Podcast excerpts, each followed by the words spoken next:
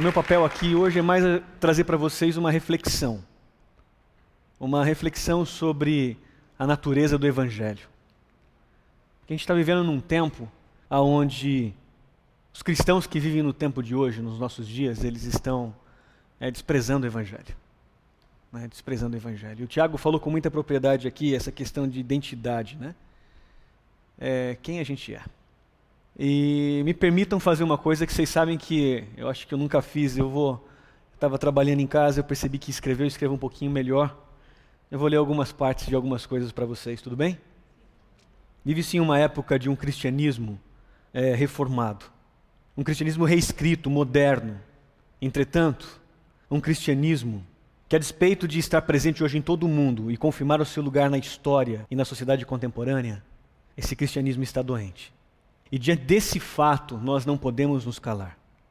Se eu ou você se calar, por medo de ofender, ou por medo das consequências ou rótulos, deveríamos ser culpados de traição à sociedade, ao país e de um ato de deslealdade contra Deus. Progressivamente, à luz do texto deste livro, a Bíblia, cristãos modernos cada vez mais têm desenvolvido uma religião desafinada com aquela originalmente apresentada pelo Cristo e, consequentemente, experimenta-se um distanciamento da missão. Há alguns séculos, o cristianismo tem perdido terreno para filosofias como o humanismo ou existencialismo. Busca-se o conhecimento e a informação a respeito da religião e de Deus, mas poucos efetivamente buscam transformar esse conhecimento em uma experiência pessoal, capaz de motivar ou proporcionar uma mudança também naqueles que estão ao redor e, consequentemente, na sociedade. Gasta-se grande quantidade de tempo e energia, dinheiro em certas questões, em certas questões religiosas, que, mesmo que essas venham a prevalecer na atual sociedade contemporânea, não vão fazer diferença a ponto de reverter a tendência da crescente irrelevância do cristianismo moderno em todo o mundo. No Ocidente, o cristianismo vem progressivamente sendo substituído por um outro referencial religioso, que se apropria indevidamente do Evangelho, criando algo algo novo, algo que se parece com o Evangelho, mas que em essência não é o Evangelho. E nesse sentido, cada vez mais pessoas tornam-se evangélicas. Outros ainda defendem unicamente as bandeiras de suas instituições religiosas e não percebem que a essência da mensagem do Evangelho consiste em uma questão de identidade com Cristo. E essa é a mensagem que apresenta o fato de que os seguidores do Cristo, os seus discípulos, necessariamente precisam possuir a mesma compreensão da realidade que o seu mestre, os mesmos valores e conceitos. Elementos esses que, quando honestamente experimentados, levam homens e mulheres a uma condição singular de identidade e, consequentemente, a expansão do reino de Deus sobre a terra, no cumprimento pleno da missão deixada pelo Cristo aos seus discípulos. Entretanto, muitos modernos cristãos, mesmo frequentando suas igrejas e envolvidos em atividades religiosas diversas, frequentemente desprezam as declarações, instruções e o exemplo deixado pelo Mestre, e assim se tornam irrelevantes para a sociedade. Irrelevância. É isso que o cristianismo é para a grande maioria daqueles aos quais os cristãos foram enviados a proclamar a mensagem contida no Evangelho. Irrelevância fruto ou do fanatismo religioso, causado pela ausência de discernimento somada a um excessivo espírito crítico, ou da superficialidade, resultado de uma religião fideísta e ausente do conhecimento e de Deus. Em outras palavras, a irrelevância do cristianismo é consequência de uma ausência de identidade, e nesse sentido, a declaração que, mesmo considerando a sua natureza simbólica, conecta a mensagem contida no Evangelho com a missão e, consequentemente, com a identidade daqueles que foram incumbidos de entregar essa mensagem. Uma informação que diz que mensageiros ou um anjo voava pelo céu e tinha o evangelho eterno para proclamar aos que habitam na terra, a toda nação, tribo, língua e povo.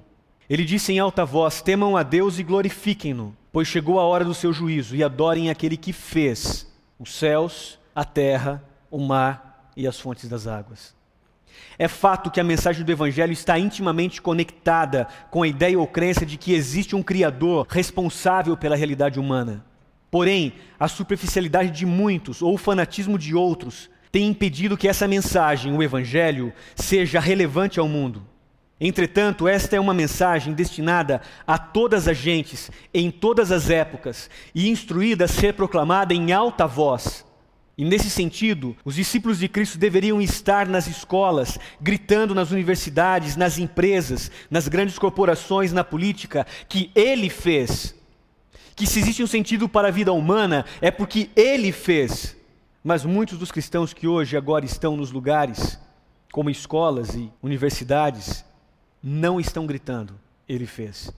Pelo contrário, permitem ser levados de um lado para o outro, jogados para lá e para cá por todo o vento de doutrina e pela astúcia e esperteza daqueles que induzem ao erro.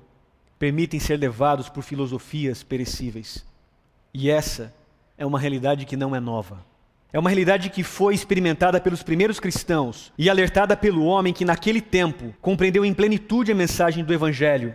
Paulo, o apóstolo, diz o seguinte: Pois desde a criação do mundo, os atributos invisíveis de Deus, seu eterno poder, sua natureza divina, têm sido vistos claramente, sendo compreendido por meio de coisas criadas, de forma que tais homens são indisculpáveis, porque obtendo conhecimento sobre Deus, o desprezaram, e os seus pensamentos tornaram-se fúteis, e os seus corações insensatos se obscureceram. Será que essa declaração é aplicável só àquele tempo? Será que hoje é diferente? Entretanto, a mensagem desse evangelho eterno também fala de juízo, um conceito relacionado às responsabilidades, ao fato de que cada ato ou palavra pronunciada produzem consequências das quais ninguém pode fugir ou se esconder. E esta é uma mensagem simples. Basta olhar ao redor para o caos social, para as crises nacionais e internacionais, para as relações de poder entre as nações, para as relações de comportamento humano nas relações interpessoais, para que você perceba isso. Você aceite ou não, o fato é que o testemunho que damos a respeito de nossas convicções, através de atos e palavras, em maior ou menor grau, sempre afetam a coletividade. E nesse sentido, todos são responsabilizados. E talvez neste ponto, homens cristãos e mulheres cristãs deveriam ouvir as palavras do Cristo ao declarar: amem o seu próximo como a si mesmo. E assim talvez os cristãos deixassem de ser irrelevantes. De maneira ampla, a humanidade já deu evidências suficientes e ainda dará outras de que não se importam com as consequências. Em nome do progresso e do desenvolvimento, se produz opressão e morte. Busca-se a cura para enfermidades, mas surgem novas doenças. Busca-se novas tecnologias para melhorar a qualidade de vida, mas novas armas mortais são produzidas. Busca-se estabilidade econômica e cada vez mais pessoas passam fome. Promove-se a segurança, e novas formas de terrorismo aparecem. Em outras palavras, qualquer que seja o caminho escolhido pela humanidade, o destino final sempre será opressão, sofrimento e morte. E nesse sentido amplo, ninguém escapará das consequências. Basta olhar atentamente ao redor para se perceber um mundo sem esperança, com uma gente incapaz de resolver seus próprios problemas, um mundo caminhando para o inevitável, a extinção. E esse é o motivo pelo qual as Escrituras, sempre que tratam da temática do juízo, a conecta à temática da salvação.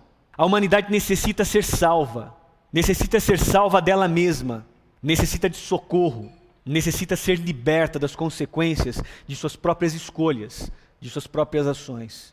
E nesse sentido, é que se deve compreender as palavras ditas pelo Cristo a seus discípulos: Voltarei e os levarei para mim, para que vocês estejam onde eu estiver. Ou ainda, eu vim para que tenham vida e a tenham plenamente. Ou ainda, eu sou.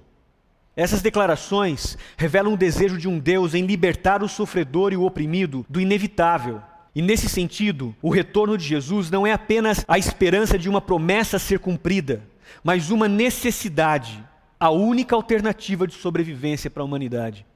E aqui está o conceito do juízo. Somente aqueles que compreendem de maneira profunda o estado da realidade na qual ele próprio e todos se encontram. Somente aqueles que entendem a relação entre responsabilidade e consequências de atos e palavras, somente aqueles que reconhecem sua insignificância e a necessidade de ajuda, a necessidade de um Salvador, somente aqueles que desejam o reino de Deus ao invés do reino dos homens, é que estarão habilitados a um novo mundo, recriado em uma nova era, restaurada pelo Criador. Porque esta ordem mundial irá passar. E isso é um fato. e que não depende de você acreditar ou não, porque Ele vem, o Criador vem.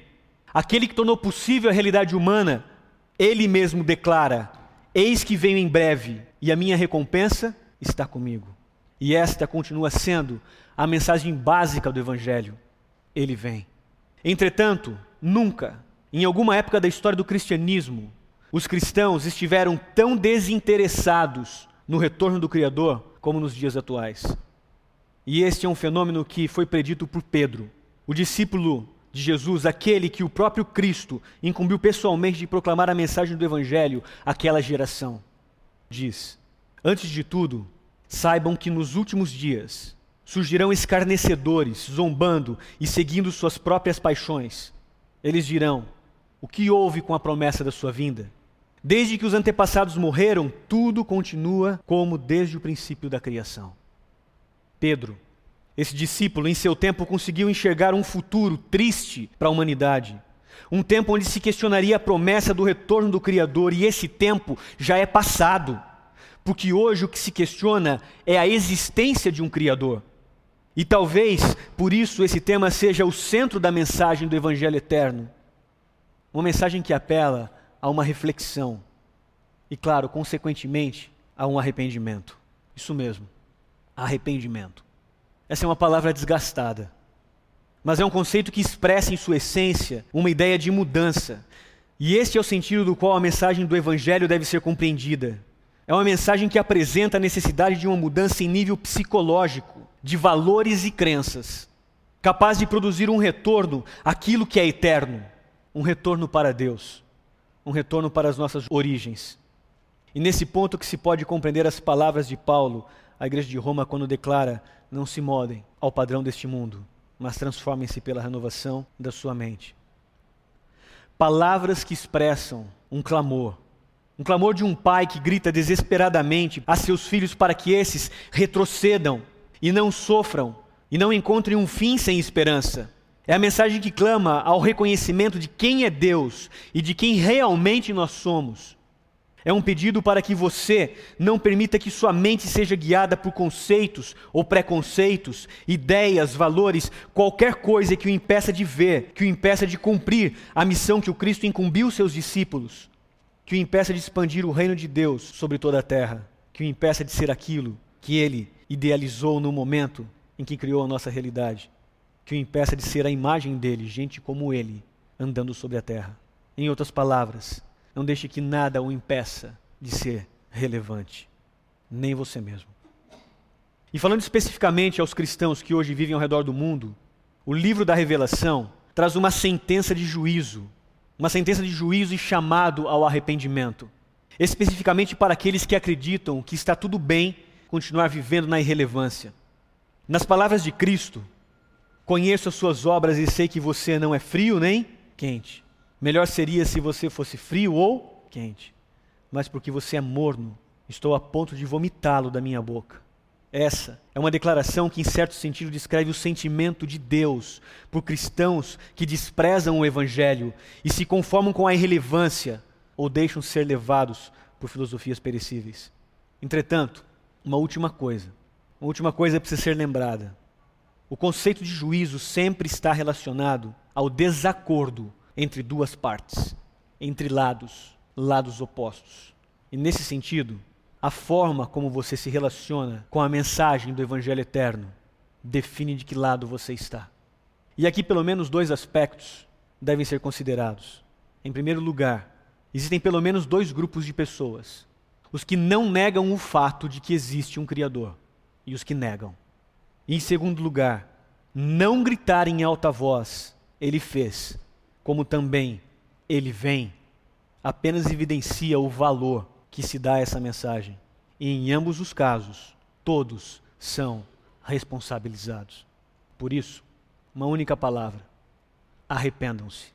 Isso mesmo, arrependam-se. Estamos encerrados por hoje?